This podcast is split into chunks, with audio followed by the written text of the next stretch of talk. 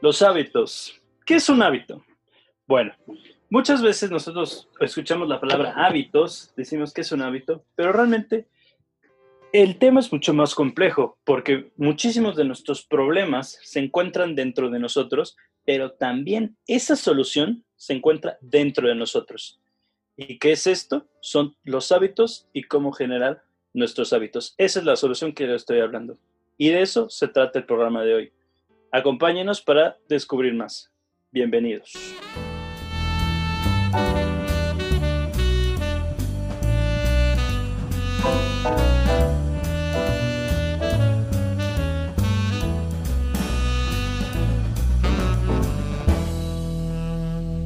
Bienvenidos al podcast que de manera fácil y sencilla habla sobre lo que importa para tu salud. Yo soy Álvaro Pérez Ríos. Y yo soy Alfredo Sony y esto es Saludos. Saludos. Hola, hola Álvaro, ¿cómo estás? Hola Alfredo, muy bien, ¿y tú? Todo bien, aquí andamos y, pues gracias por escucharnos y tenemos hoy un, un episodio muy interesante en el que les queremos platicar de la base, de los fundamentos para poder eh, tener un estilo de vida más saludable. Y como ya decía Álvaro, estos son los hábitos. Queremos empezar por este tema porque creemos que, que si no aprendemos qué es un hábito, cómo identificarlos, cómo poder mejorarlos, o sea, no va a servir de nada que les hablemos de nutrición, de salud física, de salud mental, etcétera, si no tenemos ese poder y esta herramienta básica, pues para poder eh, poner en acción todos esos, esos conocimientos que les vamos a enseñar y, queremos compartirles con ustedes un poco eh, de lo que hemos encontrado esta semana, de por qué sí es importante cuidar nuestra salud, ¿no? Y nos encontramos una encuesta en el financiero, ¿no, Álvaro? Efectivamente, es una encuesta que realizó el financiero, de hecho, eh, en días recientes. Y bueno, la premisa de la encuesta es, en México, específicamente en la Ciudad de México, ¿a qué le tenemos miedo?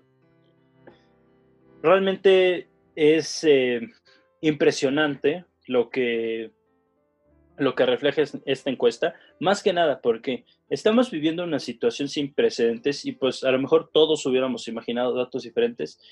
Sin embargo, eh, la gente en la Ciudad de México, vaya, es algo sui generis, podríamos decir, la gente aquí en la Ciudad de México, pero miren, se les preguntó en una escala de 0 a 10, ¿podría usted decirme cuánto miedo le da usted a lo siguiente? Y de las personas encuestadas, bueno, pues se generó un promedio, ¿de acuerdo? Siendo el mayor miedo perder a un ser querido con un promedio de 9.01, seguido por un temblor de más de 7 grados, algo que a lo mejor en otras zonas no es común, pero aquí en México a la gente le asusta. Yo creo que la gente sigue un poco traumatizada, incluso de los últimos temblores que ha habido. Incluso perder la vida, sufrir un asalto con violencia, las dos eh, 8.58 y 8.49 de promedio respectivo, estar en medio de una balacera, cosas que a lo mejor nosotros podemos pensar, bueno, pasan a lo mejor en las grandes urbes del mundo, a lo mejor no pasan, pero llama la atención que contagiarse de coronavirus, siendo un tema tan reciente y siendo algo, vaya, que está en boga, que está en, boca de todos, se encuentre casi a la mitad de la encuesta, con un promedio de 8.12, entre sufrir un accidente que requiera hospitalización o bien que la ciudad se quedara sin servicios básicos de luz y agua. O sea, estamos comparando que la gente tiene más miedo, por ejemplo, de que la ciudad se quede sin alimentos, es decir, un desabasto de alimentos con un promedio de 8.24. O, por ejemplo, incluso tienen más miedo de requerir atención médica por cualquier otra situación totalmente ajena al COVID-19 y no tener el acceso. Eso genera más miedo en, la gente de la Ciudad de México.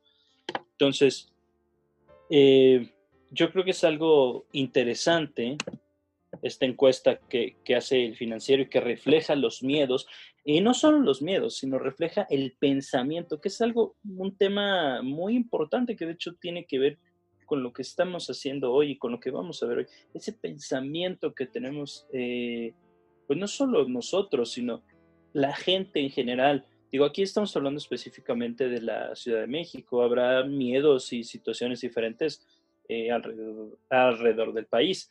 Sin embargo, es, es algo muy curioso que nuestra salud, de hecho, si se fijan de las que leí de las primeras, ninguna hace referencia a la salud. A lo mejor perder un ser querido, pero pues realmente eso engloba muchas cosas, realmente se puede perder por muchas situaciones. Entonces, es ese tema, la salud, ¿en dónde la estamos dejando? Porque les digo, si se fijan,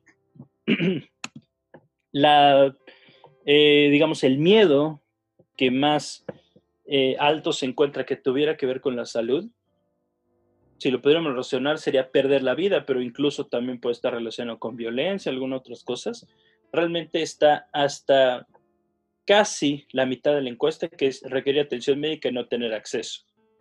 Entonces es una cosa extraordinaria que me llama muchísimo la atención. No sé, eh, tú Alfredo, que hayas visto, que incluso las cuestiones de la, eh, en torno a la mentalidad de la gente, eh, no lo sé. Sí, sí, no, como dices, está cañón. o sea, a mí lo que más me llama la atención es que ahorita saliendo ya un poco a la calle en esta nueva normalidad, pues te encuentras con mucho miedo, ¿no? Miedo de la gente a contagiarse.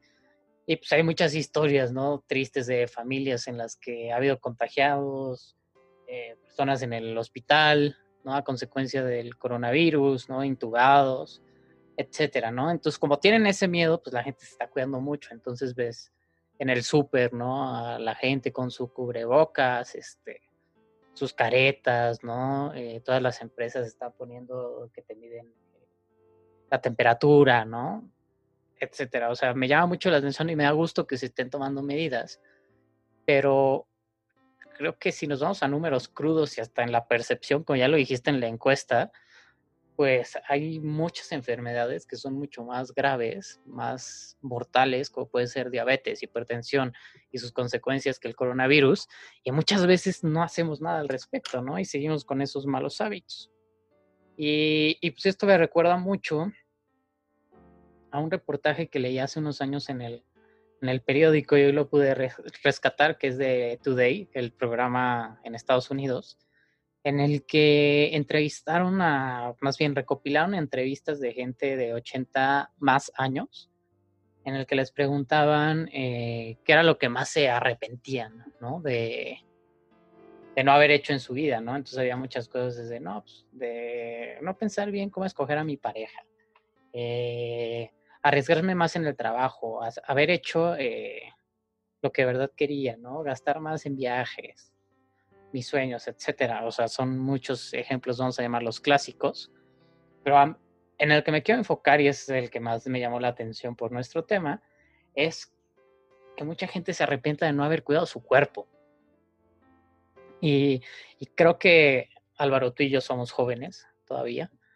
Eh, nuestros padres, ¿no? tíos, etcétera, están alrededor de los 50, 60 años. Eh, no sé, la gente que nos escuche, pero hay que preguntarle a personas de, esa, de esas edades eh, cómo han cuidado su cuerpo, si se arrepienten, ¿no? Y muchos, muchos, estoy seguro que nos van a decir que no, que sí lo quieren hacer, pero esa edad es mucho más difícil, ¿no? Empezar estos hábitos saludables, ahorita hablando del ejercicio. Y finalmente el cambiar ese estilo de vida, eh, pues es más fácil cuando eres joven que cuando eres grande. Y mucha gente se arrepiente ya que es demasiado tarde, ¿no? Cuando ya están eh, viendo las consecuencias, cuando ya tienen alguna enfermedad, cuando ya empiezan a salir exámenes de laboratorios alterados, etcétera. Y también esto me recuerda, y pues lo reflexioné, de hecho ya lo hemos platicado algo de que tiene que ver mucho en cómo nos sentimos el día a día, ¿no? va desde la energía con la que nos levantamos, la energía con la que vamos a trabajar, eh, cuánto nos aguantan las piernas en el trabajo, digo, nosotros que hemos estado en hospitales, ¿no? Eh, cosas tan básicas como bajar las bolsas del súper, ¿no? siento que son cosas que ya están en nuestra vida diaria y muchas veces no nos damos cuenta, pero que es muy importante que nuestro cuerpo como máquina funcione bien para que nosotros podamos pues, hacer todas las cosas que queremos, ¿no? Y, y bueno, eh, estuvimos analizando eh, los datos de las principales enfermedades y causas de muerte, ¿no, Álvaro? Sí, sí, sí, de hecho. Este, pero mira, me gustaría retomar rápidamente un punto eh, que dijiste tú de, Sin miedo. cómo te sientes en el día a día. Es, es, es, que es un tema que va más allá, es algo que a lo mejor podrían acabar un poquito, este, pues no quiero decir hartos porque ese no es el final de este podcast, vaya, no es la finalidad, pero que es algo que nosotros queremos que quede claro. O sea, todo tiene que ver con todo, es decir, la salud misma afecta muchísimas cosas en el en nuestro día a día. Como bien dijo Alfredo, desde situaciones tan normales como, bueno, el subir y bajar escaleras, el hacer tareas de la casa, el cargar, vaya, eh, la, compra, este, el incluso a lo mejor bajar eh, ciertas cosas, a lo mejor, por ejemplo, tenemos cosas guardadas en una repisa, eh, sobre un armario, en un tapaco, qué sé yo. Esas cosas tan sencillas que a lo mejor nosotros no, no dimensionamos que es algo algo fuera de lo normal, vaya, es, una cosa cotidiana que todo el mundo hace o ha hecho en su casa en algún momento de la vida. Sin embargo, esos pequeños detalles yo creo que son donde se notan esas pequeñas diferencias que se van haciendo. A lo mejor nosotros podríamos notar una diferencia en unas escaleras, algo tan sencillo. Subimos, bajamos las mismas escaleras todos los días, pero si nosotros tomamos una actitud negativa positiva en cuestión de nuestra salud, yo creo que poco a poco vamos a empezar a notar esos cambios, ya sea para bien o para mal. Evidentemente, la idea es que siempre sean todos para bien esos cambios. Claro, eh, claro. Y obviamente eso tiene que ver que no se están haciendo estos cambios positivos. Por eso bien Alfredo hacía referencia, y de hecho ahorita me gustaría que nos platicaras un poquito más de eso, de las, eh, los datos y las principales enfermedades y causas de muerte en México, porque pues, realmente la pregunta es de qué se están muriendo, o bueno, de qué nos estamos muriendo los mexicanos, qué es lo que más nos está afectando. Vaya, ¿qué es de lo que más enfermos sabemos o hay? Digo, porque no todos, afortunadamente no todos estamos este, Eh, enfermos y que es lo que está matando a los mexicanos, ¿de acuerdo? Entonces, claro, claro. a raíz de eso, pues tenemos que nosotros hacer algo, digo. No sé tú, ¿tú sí, qué pues opinas? te digo, o sea, apoyándome mucho en lo que hablamos de la encuesta del financiero, ¿no? De los miedos y de los arrepentimientos que tienes en la vida. Pues bueno, vamos a ver, o sea, qué es lo que mata, ¿no? Entonces, estas estadísticas son de, del Banco Mundial, y recopiladas por la Organización Mundial de la Salud. Se miden por la tasa bruta de mortalidad, que es el número de muertes por cada 100.000 habitantes, ¿no? Y las principales de ellas ahí te van.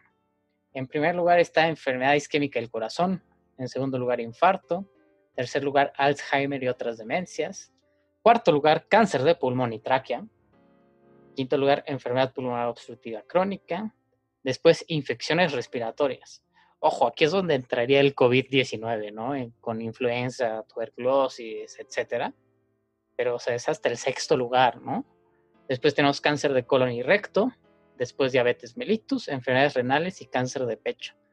Y aquí lo verdaderamente impresionante es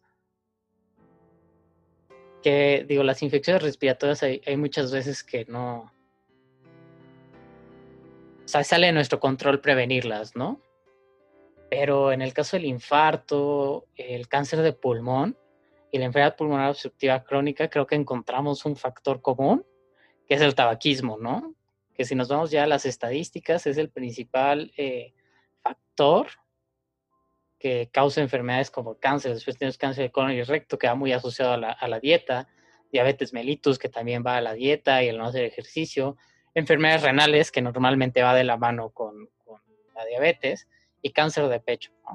Ahora, quiero hacer un comentario rápido. Eh, todas estas enfermedades, si bien sí se han identificado que, estos, eh, factores, ¿no? Las pueden llegar a causar, se les llaman enfermedades multifactoriales. Esto quiere decir que la tienen que causar muchas cosas al mismo tiempo y se tienen que combinar todas estas cosas para que se pueda dar la enfermedad, ¿no? Eh, que muchas veces nos puede sonar a tener muy mala suerte, ¿no? Pero pues así pasa, ¿no? Puede ser que tengas en la genética esa predisposición a que te dé diabetes algún día, pero pues si tienes este un estilo de vida saludable tal vez no se desarrolla, ¿no? Y puede pasar que no tengas predisposición genética y se junten varios factores en tu vida y te diabetes, ¿no? Eso es importante. Pero eh, lo que más nos llama la atención, y lo estaba platicando con Álvaro cuando estábamos escribiendo el capítulo, es que, ¿qué es lo que tienen todas estas causas en común? O sea, les leí las 10. Y de estas 10, 9, 9 son porque tenemos un mal estilo de vida. ¿Tú qué opinas, Álvaro? No, claro. Mira, eh, es algo importantísimo lo que acabas de mencionar. De hecho, yo justamente quería retomar ese, como, ese hilo, que eh, de cada diez, es decir, la digo, no se puede ser el 100% porque como bien dijiste, hay cosas que no se pueden, eh, vaya a evitar, hay cosas que salen fuera de nuestro control, pero todo lo que está en nuestro control eso habla de que no solo no se está previniendo, sino que simple y sencillamente nosotros no estamos haciendo nada, porque es decir, lo sabemos, lo tenemos, es decir, tenemos esa información, o sea, poseemos la información y está al alcance del público, ¿de acuerdo? O sea, se, se dado a conocer esta información al público, obviamente con el aspecto y con la intención, pues de que, de que la población en general, de que la gente haga eh, estos cambios, genere estos cambios de, rutinas, de costumbres, de, vaya, de conductas, incluso hasta de mentalidad con respecto a las enfermedades que son prevenibles. Entonces yo creo que sí es, un tema como, vaya, preocupante, porque si ya sabemos, es decir, un, claro ejemplo que ya mencionabas tú, por ejemplo, un factor en común, que es el tabaquismo, es decir, el tabaco, el consumir este, productos de tabaco generalmente es el fumar, es lo más clásico. Pues yo creo que todos sabemos, vaya, incluso hasta ya existen eh, campañas a nivel mundial donde en las mismas cajetillas, digo, existió por muchos años, esas en las cajetillas se ponía la leyenda de que el producto causaba cáncer. Sin embargo, Claro, la rata muerta aquí en México, ¿no? La famosísima rata muerta. Vaya, yo creo que todos la vimos. Esa yo creo que fue la más... Eh, la imagen más impactante. El feto, güey. Yo creo que, digo, o sea, fue, fue una de las campañas más impactantes, este, digo, porque yo sé de, de, buena fuente, muchas personas dejan, e incluso no compraban la cajetilla de la rata. Es que ese tema de la rata es un tema impresionante, pero eh, vaya, la gente evitaba comprar la cajetilla de la rata muerta solo por no tener una rata muerta en su, este, vaya, en su cajetilla a la hora que estaba fumando. Entonces, son esos detalles, lo sabemos, pero no hacemos nada. ¿Y por qué no hacemos nada? Porque no existe este cambio que nosotros tenemos que generar, este cambio en nuestro estilo de vida. Y antes de que diga nada. De hecho, también algo que comentábamos a la hora de, pues, estar escribiendo este, este episodio es que muchas veces, digo, excusas siempre existirán miles, pero una muy clásica es la premisa de es que no tengo tiempo o no existen las condiciones, pero realmente me gustaría que hicieran un análisis que de hecho hicimos Arturo y yo eh, porque justo salió este, e, esa cuestión, eh, incluso entre nosotros mismos, yo creo que los dos en algún momento lo hemos dicho con respecto a alguna actividad o alguna costumbre, incluso ya sea buena o mala esa costumbre, pero la premisa de es que no tengo tiempo. Pero realmente no es el que no tengas tiempo, no existan las condiciones, más bien es un tema más de, organización, o no sé tú qué dices, eh, Alfredo, de esos de ese estilo de vida, de, esos cambios que tienen que existir. Claro. Sí, retomando un poco lo que decías de la rata, eh, justo hemos identificado que hay, eh, digamos que una ecuación de la salud, ¿no?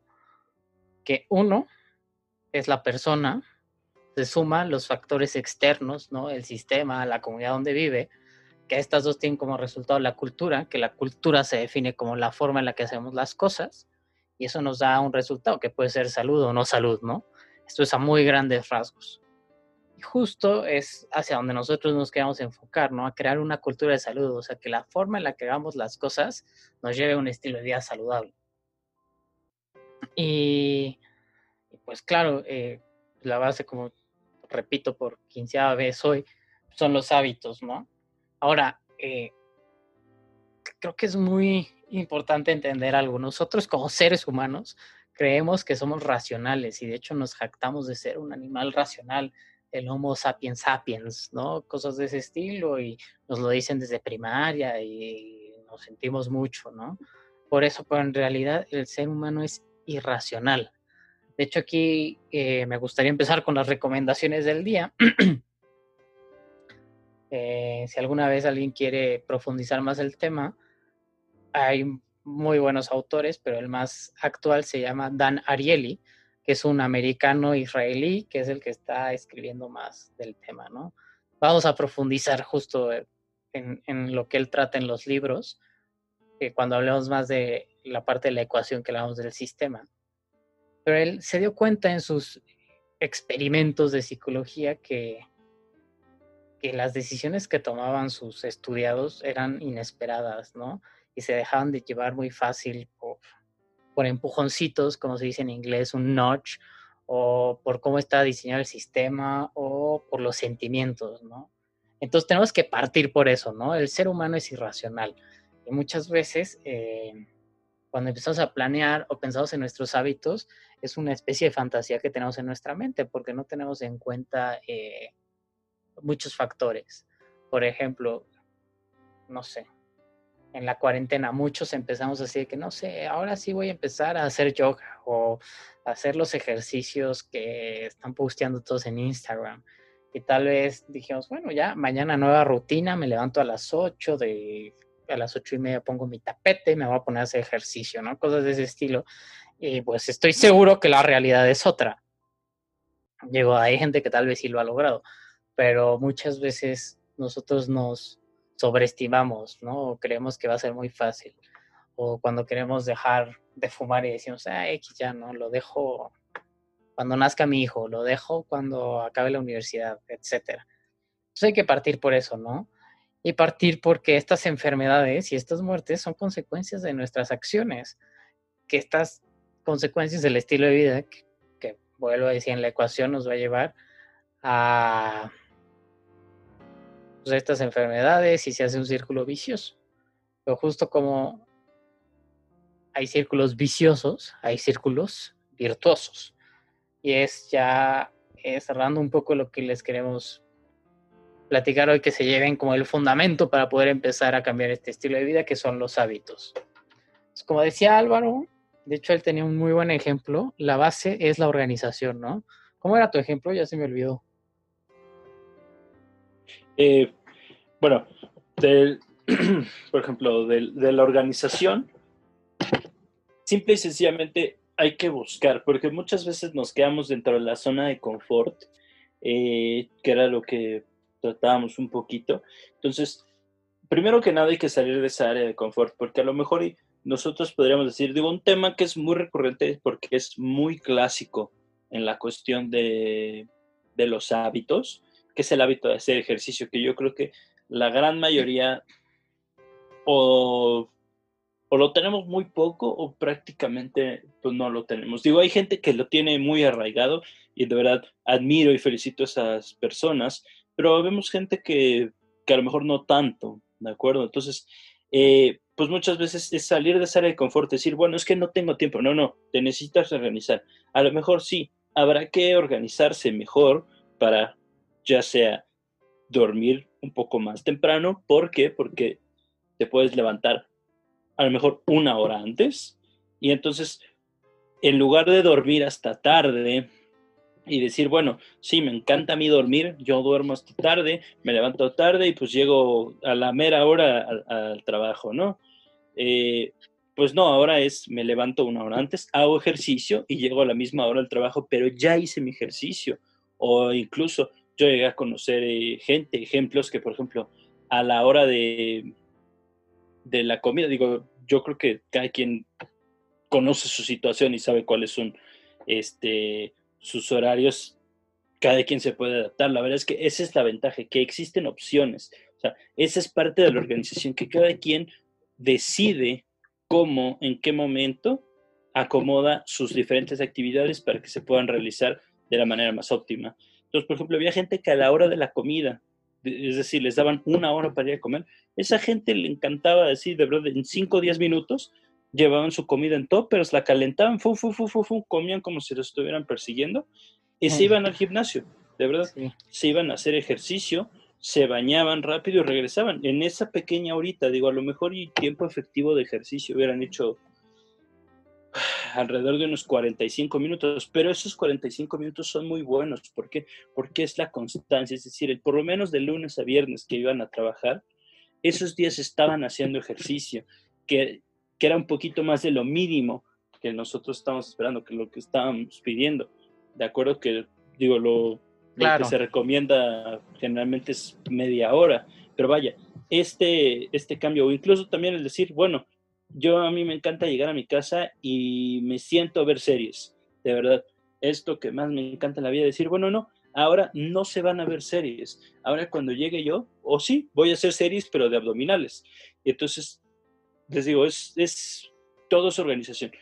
Digo, claro, claro. a lo mejor el tema del ejercicio es un tema eh, que dirán, bueno, es que es un poquito más fácil o más difícil, pero es un tema muy clásico. Yo creo que es un ejemplo que nos puede quedar muy, muy claro eh, a todos, digo, no sé, para darnos una idea de que realmente qué es lo que queremos y a qué nos referimos con esa organización.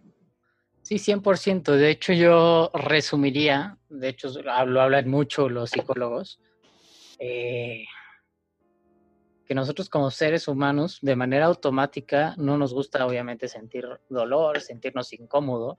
De ahí que viene todo el sal de tu zona de confort, ¿no? Eh, abraza la incomodidad, abraza el dolor, ¿no? Que es mucho también de corrientes de la filosofía estoica, que finalmente yo personalmente sí creo que son las cosas que nos ayudan a crecer en la vida. Pero lo que iba con esto es que como seres humanos nos gusta tener la recompensa rápido y pagar el precio después. Que es justo lo que pasa con los hábitos poco saludables. O sea, si tú solo te dedicas a tener una vida sedentaria, ¿no? Vamos a poner el ejemplo del Godín.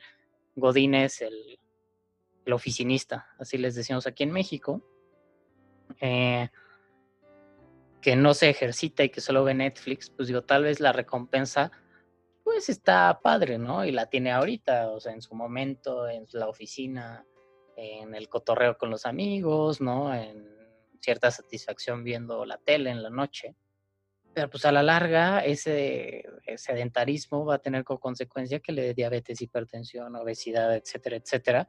Y puede ser que al momento de su muerte o de su vejez no pueda disfrutar la, vida o que sufra mucho, ¿no? Y justamente los hábitos saludables, de los que ya les, eso sí, anuncio, eh, les vamos a hablar detalladamente de cada una de las dimensiones, ¿no? De ejercicio, vamos a, inventar, ¿eh? invitar a alguien que, que sepa bien de cómo hacer ejercicio en casa, cómo escoger un gimnasio, cuál es el mejor ejercicio para mí, nutriólogas, este, psicólogos, psiquiatras, o sea, va a estar bueno. Y vamos a ir parte por parte, por eso no lo estamos profundizando ahorita.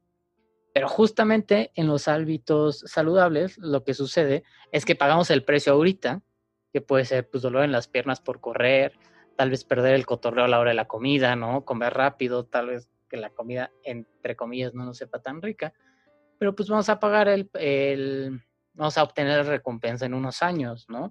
Cuando tengamos 50 años y podamos correr un maratón o viajar con toda la energía del mundo o seguir trabajando al 100, ¿no? Creo que por ahí va Álvaro. Y, pues un poco para aterrizar más la cuestión de los hábitos, eh, les quiero recomendar tres libros. El primero se llama The Power of Habit, que es de Charles Duhigg. No sé cómo se pronuncia su apellido, siempre me ha costado trabajo, pero este es un clásico. Eh, yo lo recuerdo incluso hace como cinco o seis años, empezando la carrera de medicina. Y ahí es la primera vez donde leí de el loop o el ciclo de los hábitos. El otro libro que en lo personal me gusta más es, se llama Hooked, que es enganchado, que este sí habla mucho del, de los hábitos, de cómo, cómo construirlos, que es del autor Nir Eyal, que él también es israelí. Me estoy dando cuenta que a los israelíes les gusta mucho esto de la psicología. De hecho, el padre de la eh, behavioral economics, de la economía del comportamiento, son dos israelíes. Eh, pero vaya, él igual habla mucho de este ciclo de los hábitos y de cómo mantenerlos y ejemplos más concretos.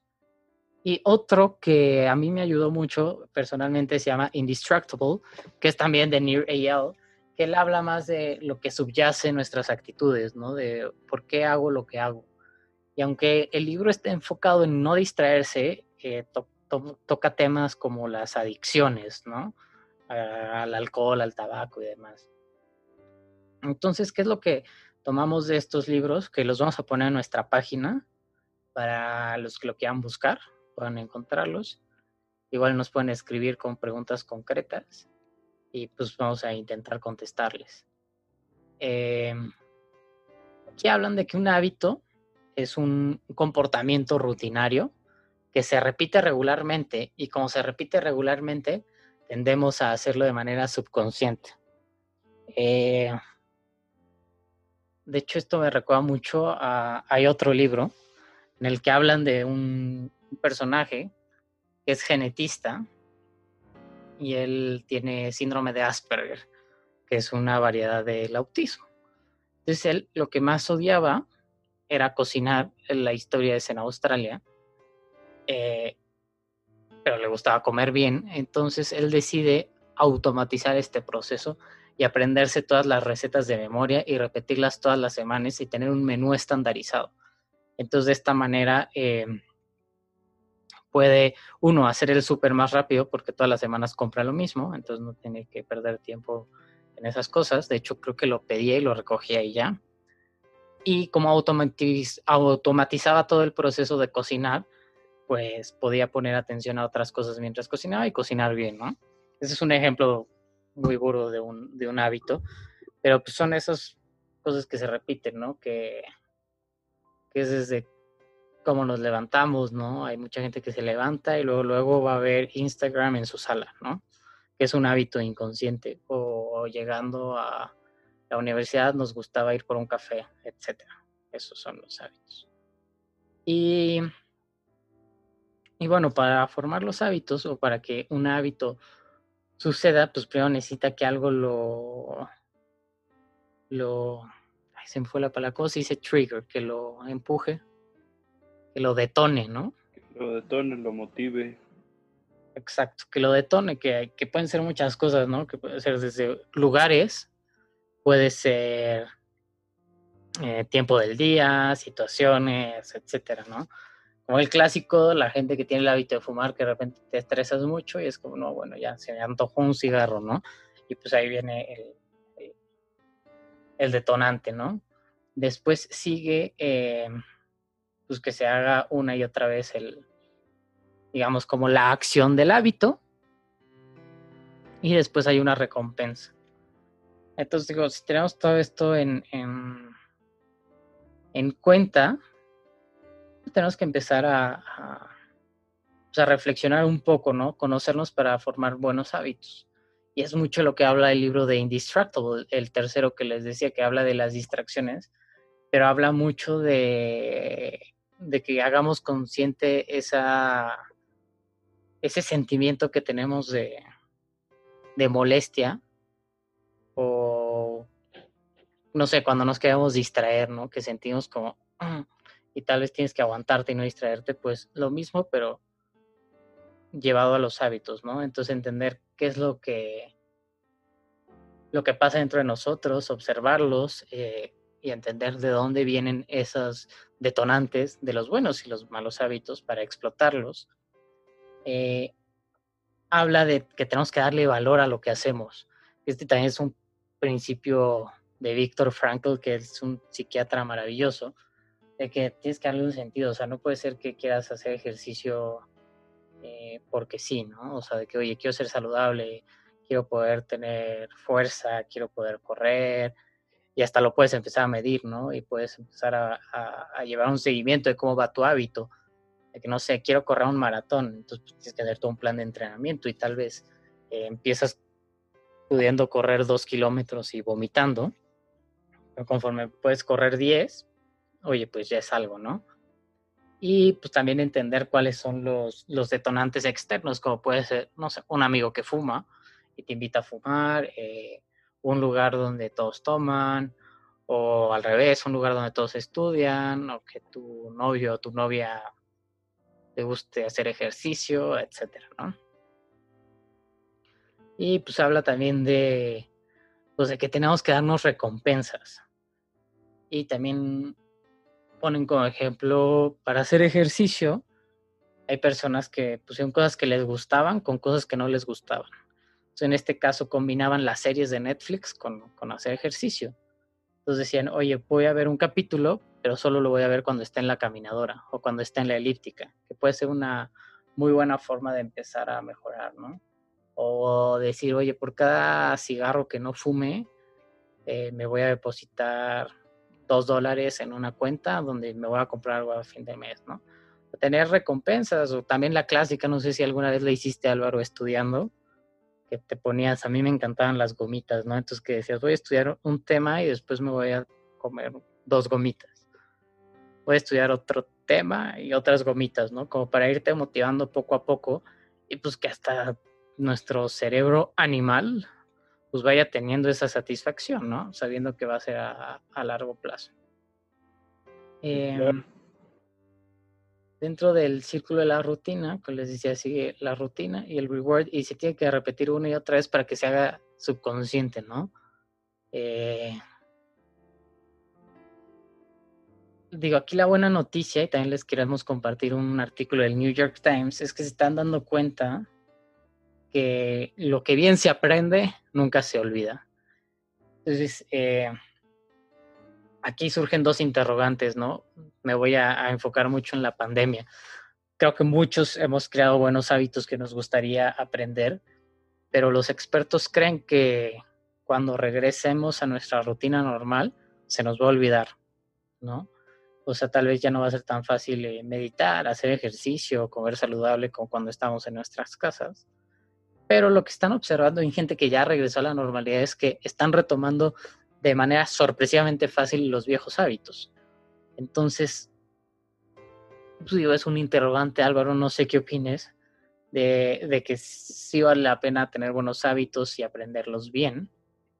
Este. No, mira, claro, de hecho, yo creo que es algo importantísimo, como dices tú, algo que bien se aprende jamás se olvida, eso es un hecho. Entonces también es mucho esa premisa con los hábitos, porque al final del como les comentábamos, la diferencia entre, y realmente radica solamente en ese punto, la diferencia entre un hábito y un vicio es que el hábito nos lleva a algo bueno y el vicio no nos lleva a nada bueno. Entonces, es eso, el, el hábito se queda, es, es permanente, ¿de acuerdo? Y entonces, eso es algo que nos impulsa, algo que nos lleva, eh, nos motiva incluso, ¿de acuerdo? ¿Por qué? Porque nos lleva a esa recompensa, lo que ya, ya comentaba Alfredo, esa recompensa que nos da a nosotros, pues es lo que nos va llevando cada vez más adelante, nos acerca a eso, ¿por qué? Porque nos gusta, nos llena, nos motiva, este, incluso nos ayuda, eh, nos supera, eh, ¿de acuerdo? Nos hace mejores, vaya, nos lleva al siguiente nivel. Entonces, yo creo que sí es importantísimo esta cuestión, tomarlo como en cuenta y no solo tomarlo en cuenta, sino aplicarlo, es decir, llevarlo a la práctica y verán cómo de verdad existe una grandísima diferencia entre eh, tomar a lo mejor actitud o bien estos vicios que no nos dejan a bueno o no nos dejan avanzar, es decir, nos tienen en el mismo lugar, a un hábito que es completamente diferente, nos lleva hacia una nueva perspectiva e incluso hasta nuevas cosas que nosotros no sabíamos que incluso llegan a ser más satisfactorias que lo que estábamos ganando al evitar o al realizar totalmente lo contrario a este hábito que estábamos buscando. Claro, totalmente. Ya para aterrizar y cerrar, eh, pues me gustaría resumir uno en que tenemos que dejar de vivir en piloto automático, ¿no? Tenemos que reflexionar un poco más sobre nuestros hábitos, nuestro estilo de vida. Y creo que ese es el primer paso, ¿no? Para identificar las cosas que estamos haciendo bien y las cosas que estamos haciendo mal. Eh, motivarnos, porque se pueden hacer las cosas bien. Nunca, nunca es tarde para mejorar esos hábitos. De hecho, síganos porque aquí vamos a tener muy buenos programas en los que vamos a aterrizar mucho más esos asuntos de la dieta, de que, oye, tengo media hora para comer en la oficina, ¿qué me puedo llevar, no? O tengo poco tiempo para hacer ejercicio, etcétera. Y podemos ir trabajando poco a poco para ir cambiando esos aspectos de nuestra vida y que el día de mañana sea más saludable para todos, ¿no? Entonces, tener en cuenta eso, ¿no? No vivir en piloto automático, que eso nos va a ayudar a darnos cuenta qué detona ciertas actitudes explotar esos detonantes para cambiar la rutina o lo que hacemos después de esos detonantes a cosas buenas y mantener las recompensas, ¿no? O buscar recompensas saludables. Eh, ¿Se me olvida algo, Álvaro? Pues no, creo que realmente eso es lo, vaya, lo que alcanza para el programa de hoy. Yo creo que si, sin más que agregar, solamente recordarles que si tienen ustedes alguna duda, alguna pregunta, incluso nosotros también, todas las recomendaciones que les hacemos, todos los, los consejos, todo lo que hablamos, se los iremos dejando en nuestras redes sociales, donde nos pueden seguir en Facebook, en nuestra página de Facebook, estamos como Salud02, en Instagram como salud.02 o bien nuestra página de internet eh, salud02.com. Buenísimo, como dice Álvaro, ahí vamos a, tener durante la semana contenido interesante. Por favor, posten sus preguntas, especialmente en Instagram. Vamos a intentar eh, contestárselas, vamos a buscar la forma más adecuada. Y, y, también vamos a poner todos estos recursos de los que les hablamos. Si alguien tiene curiosidad, los vamos a poner en la página para que los puedan buscar. Y pues nada, saludos. Bueno, sin más por el momento, los esperamos en nuestro próximo episodio y esto es Saludos.